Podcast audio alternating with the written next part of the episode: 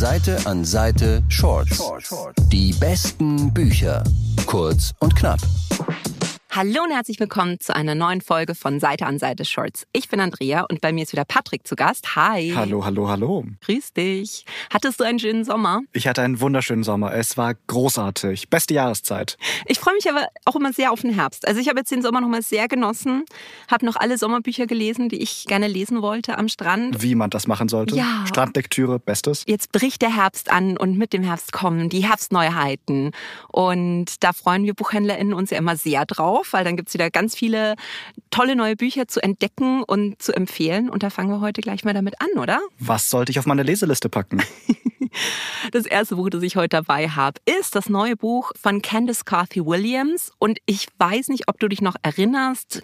Die Podcast-Fans der ersten Stunde werden es bestimmt tun, weil wir haben schon mal über ihr erstes Buch Queenie im Podcast geredet. Oh Gott, das ist. Das war in Folge 20. Das ist wirklich schon. Das ist zwei Jahre her. Ja, aber das sollte den Leuten vielleicht im Gedächtnis geblieben sein, weil da habe ich mit meinem Kollegen Christoph damals drüber geredet. Und das war so ein Buch, das ganz, ganz, ganz, ganz anders war, als äh, was wir erwartet haben und das uns dann trotzdem oder vielleicht gerade deshalb sehr begeistert hat. Mhm. Also wenn euch das noch interessiert, die Folge heißt God Save the Queenie, hört gerne noch mal rein.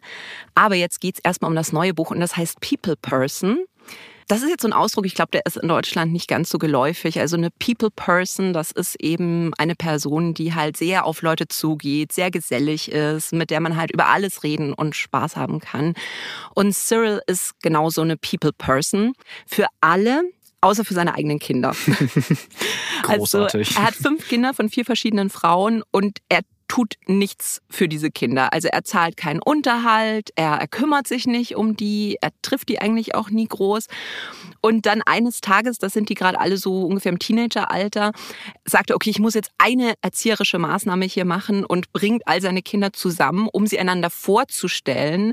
Einfach nur, dass sie sich nicht aus Versehen gegenseitig daten. Oh Gott. Ja, großartiger Vater, ne? Gut, gute Prämisse. Es fängt schon mal gut an. Es wird noch besser, pass auf. Weil Nikisha, das ist die Älteste, die ist auch sehr resolut und alles und die sagt, okay, vergesst diesen Typen, passt auf. Wenn mal irgendwas bei euch ist, wenn mal wirklich, ich sage jetzt so, die Kacke am Dampfen ist, dann mhm. ruft mich an, dann kümmern wir uns drum. Und es vergehen Jahre und diese Geschwister haben eigentlich null Kontakt miteinander. Also wenn die sich mal auf der Straße begegnen, dann ist es so, hi, na, hm, ciao. Also die haben nichts, worüber sie reden können. Manchmal wechseln sie schon in die Straßenseite, um irgendwie so diese peinlichen Gespräche zu vermeiden. Und dann kommt aber der Tag, wo Dimple, das ist die mittelste, in eine wirklich ganz, ganz, ganz beschissene Situation kommt. Und sie macht das, was Nikisha ihr vor 15 Jahren gesagt hat. Sie ruft nämlich an und sagt, ich brauche Hilfe, weil sie sonst niemanden hat. Und Nikisha trommelt halt dann diese Truppe zusammen. Und ich möchte nicht verraten, was es ist, weil an dieser Stelle auch vielen Dank an den Verlag, weil die tatsächlich im Klappentext nicht spoilern, was passiert. Sehr gut. Ich wusste wirklich gar nicht, wo die Reise hingeht. Also ich war super überrascht und es hat mir so viel Spaß gemacht. Auf jeden Fall kann ich nur so viel sagen, sie geraten alle dadurch in eine super prekäre Situation die sie alle in Schwierigkeiten bringen könnte. Und sie haben ja eigentlich nichts miteinander gemein, außer diesen Vater, zu dem sie keinen Kontakt haben. Und über dieses Ereignis fangen sie dann aber an zu bonden und sich besser kennenzulernen und halt auch festzustellen, dass sie sich doch manchmal bei ein paar Sachen ähneln. Und ja, sie stellen halt fest, dass Familie zwar super nervig sein kann, aber auch richtig schön. Und es war so ein tolles Buch, Patrick. Also ich habe das wirklich, ich glaube, in zwei oder drei Tagen durchgesuchtet. Ich, ich, ich merke es schon. Ja, ja. Ich hatte so viel Spaß. Ich dachte mir wirklich beim Lesen die ganze Zeit, oh, ich möchte das so gerne als Serie haben. Das wäre dann wie, wie Friends, mhm. aber Family mit potenziell einem Krimi-Plot und äh, mit lauter schwarzen Hauptcharakteren. Potenziell ein Krimi-Plot, so, so. Ich möchte nicht zu viel verraten. Seite an Seite bleibt spoilerfrei. nee, man wird nämlich in dem Buch öfter überrascht. Also ich wusste auch nicht so, ah, was passiert jetzt? Ich, ich fand es wirklich großartig, hat mir richtig, richtig Spaß gemacht. Eine gute Mischung aus Trauma-Bonding äh, und, und Plot-Twists. Trauma-Bonding hatte ich auch noch nicht. Trauma-Bonding, eine der besten Methoden.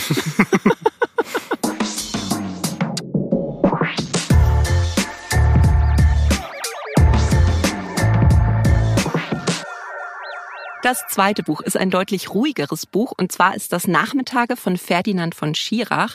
Und jetzt gleich mal ein Geständnis an dieser Stelle. Hm. Ich weiß, Ferdinand von Schirach ist so omnipräsent seit Jahren. Eine Legende. Ich habe bisher noch nichts von ihm gelesen. Ich habe Verfilmungen gesehen. Also es ist ja zum Beispiel äh, Schuld als Serie verfilmt worden oder der Fall Colini, der war damals im Kino. Das habe ich gesehen. Für alle, die Schirach jetzt noch nicht so irgendwie auf dem Schirm haben, der war oder ist eigentlich Jurist und der hat dann angefangen, über seine Fälle so ein bisschen fiktionalisiert zu schreiben. Und jetzt hat er wirklich schon ich weiß nicht, ganz, ganz viele Bücher geschrieben, die ich bisher alle ignoriert habe. Und ich weiß nicht warum, weil ich habe jetzt dieses Buch gelesen und es hat mir so gut gefallen. Also Nachmittage, das ist eine Sammlung von Erzählungen, die eigentlich nicht wirklich zusammenhängen, aber die trotzdem das irgendwie schaffen, so ein großes Ganzes zu ergeben. Es gibt da drin einen Ich-Erzähler. Jetzt nennen wir ihn einfach mal Ferdinand von Schirach, der auch ganz zufällig ähm, Jurist war und inzwischen ein international international anerkannter Bestsellerautor ist. Was für ein Zufall. Was für ein Zufall. Der ist auf Lesereisen und auf diesen Lesereisen erlebt er halt einiges. Und darum geht es in diesen Geschichten. Also ganz besonders um Leute, die er trifft, die ihm Geschichten erzählen, die sie vielleicht sonst niemandem erzählen könnten. Vielleicht weil man sich nicht so gut kennt. Und er beschreibt es selber sehr, sehr gut, was diese Erzählungen sind. Und das muss ich jetzt mal kurz vorlesen. Es sind leise Erzählungen von verregneten Nachmittagen und von schwarzen Nächten. Und die Helden haben das Spiel endgültig verloren. Aber diese Geschichten beschützen uns vor der Einsamkeit, den Verletzungen und der Kälte. Und am Ende sind sie das Einzige, was uns wirklich gehört. Also es ist so mega poetisch und es hat schon so ein bisschen diesen, diesen Herbstflair, finde ich. Der liegt in der Luft. Keine ist schon, Ahnung warum. Schon, schon so ein bisschen cozy, sentimental. Ja. ja, total. Cool. Und es sind einfach so, so spannende Geschichten. Also die sind zum Teil auch richtig makaber manchmal. Es sind auch so, so oft Schuldeingeständnisse, wo man halt denkt, ja, okay, da, da knüpft er jetzt an seine Juristenvergangenheit an. Mhm. Also was mir zum Beispiel besonders in Erinnerung geblieben ist, ist eine Geschichte von einem sehr erfolgreichen Unternehmer, der aber ein Doppelleben führt und eines Tages entdeckt das jemand und erpresst ihn deshalb. Oder eine Geschichte von einer Konzertpianistin, die wirklich von einem Tag auf den anderen aufhört, Konzerte zu spielen mhm. und sich komplett zurückzieht und die ihm erzählt, was passiert ist. Also es, es sind wirklich Geschichten, die keine Ahnung, das ist oft so ein Schlag in die Magengrube und die sind so gut. Und ich bin ja oft kein Fan von Kurzgeschichten. Aber. Aber. Das große Aber. Das war wirklich, obwohl ja diese Geschichten nicht so wirklich zusammenhängen, habe ich die eine nach der anderen zack weggelesen. Also man kann die auch wirklich sich jeden Tag eine vornehmen oder so. Einfach, wenn man sagt, ich eine komme. Kalendergeschichte. Ja, wenn man sagt, ich komme nicht so viel zum Lesen, sondern man sagt, ich nehme mir jetzt jeden Tag so eine Geschichte vor. Die sind auch gar nicht lang. Aber ich, ich konnte nicht aufhören. Ich habe das tatsächlich an einem Nachmittag, lustigerweise, durchgelesen. Es ist jetzt auch nicht so dick, es hat 170 Seiten. Schafft man. Keine Ahnung, was diesen Zauber ausmacht und was diesen Stil ausmacht, aber es hat richtig Suchtpotenzial. Also, wenn man so ein lazy Sunday hat und es regnet draußen, dann einfach Kuscheldecke dieses Buch und perfekt. Ich kenne Ferdinand von Schirach ja tatsächlich durch seine Theaterstücke. Ah. Terror war ja phänomenal. Mhm. Und hat mich echt gefragt, ob dieses neue Buch sich auch irgendwie für eine Adaption anbieten würde. Ich glaube, alles, was du jetzt so beschrieben hast, makaber, ein mhm. Schlag in die Magengrube, irgendwie sowas Episodenhaftes, könnte ich mir schon vorstellen. Ja, auf der Bühne, da, da spricht wieder ja. der Theaterwissenschaftler in dir. Ja, ja. nee, das wäre schon spannend, wenn man sagt, man hat einen durchgängigen Protagonisten, eben diesen Ich-Erzähler und dann treten nach und nach diese Personen auf und erzählen einfach ihre Geschichte und die ganzen Bilder entstehen eigentlich im Kopf und er schreibt halt so unfassbar atmosphärisch. Also man ist sofort in diesen Geschichten drin. Hat mir richtig gut gefallen. Holt es euch jetzt bei Hugendubel und schaut es in zwei Jahren am Residenztheater in München an.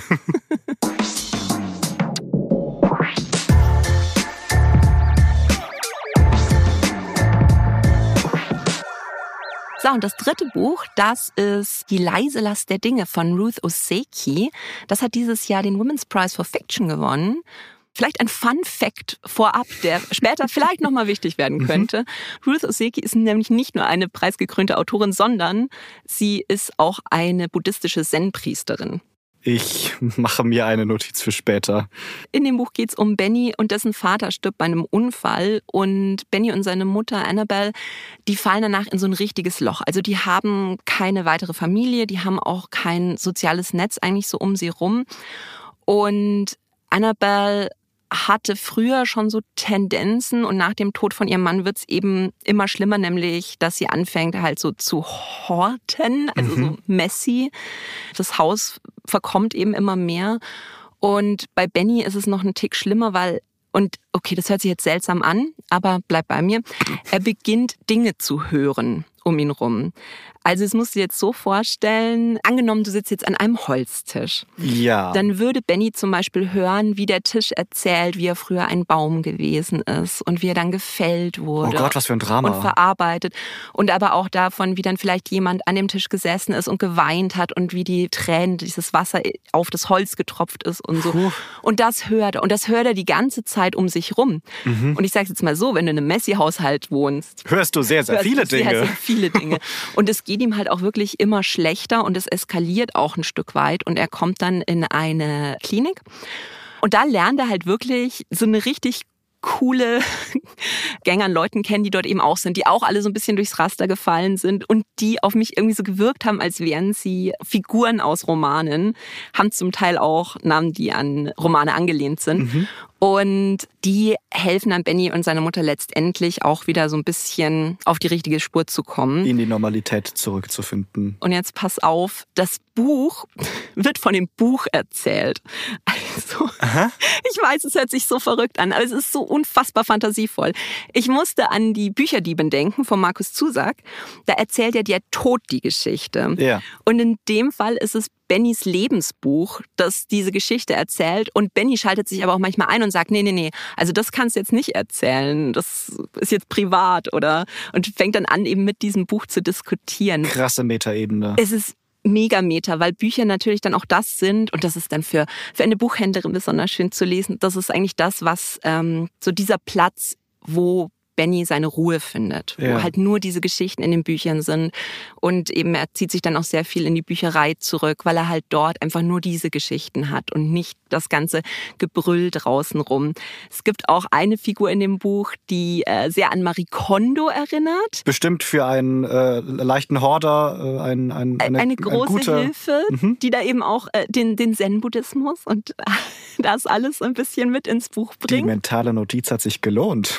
ja, es sind so viele Metaebenen auf der einen Seite, weil du hast natürlich auch diese Kapitalismuskritik und so und oh mein Gott, braucht's das wirklich und was macht es auch mit uns? Das ist eben auf dieser Seite wahnsinnig spannend. Auf der anderen Seite ist es halt einfach eine super fantasievolle Geschichte, wie ich sie wirklich schon lang nicht mehr gelesen habe. Und du wirst lachen, aber seit ich das Buch gelesen habe, sitze ich dann immer mal wieder da und gucke mich so um und denke mir, was hat denn dieses Teil jetzt zum Beispiel erlebt? Was würde das jetzt erzählen, wenn es sprechen könnte? Und das ist einfach, ich weiß nicht, das macht sehr viel Spaß. Das ist eine wunderschöne Achtsamkeitsübung, glaube ja. ich. Also so ein bisschen ein, ein bewussterer Umgang irgendwie mit seiner Umwelt. Das hat 700 Seiten, aber es liest sich wirklich weg wie nichts. Also es ist einfach so schön, so poetisch, so sprachgewaltig. Hat mir richtig, richtig Spaß gemacht. Drei gute Buchtipps. Ja. Herbst ist gesichert, würde ich mal sagen. Auf jeden Fall. Jetzt, jetzt können die regnerischen Nachmittage kommen. Ich freue mich schon fast ein bisschen drauf. Seite an Seite Shorts. Die besten Bücher. Kurz und knapp.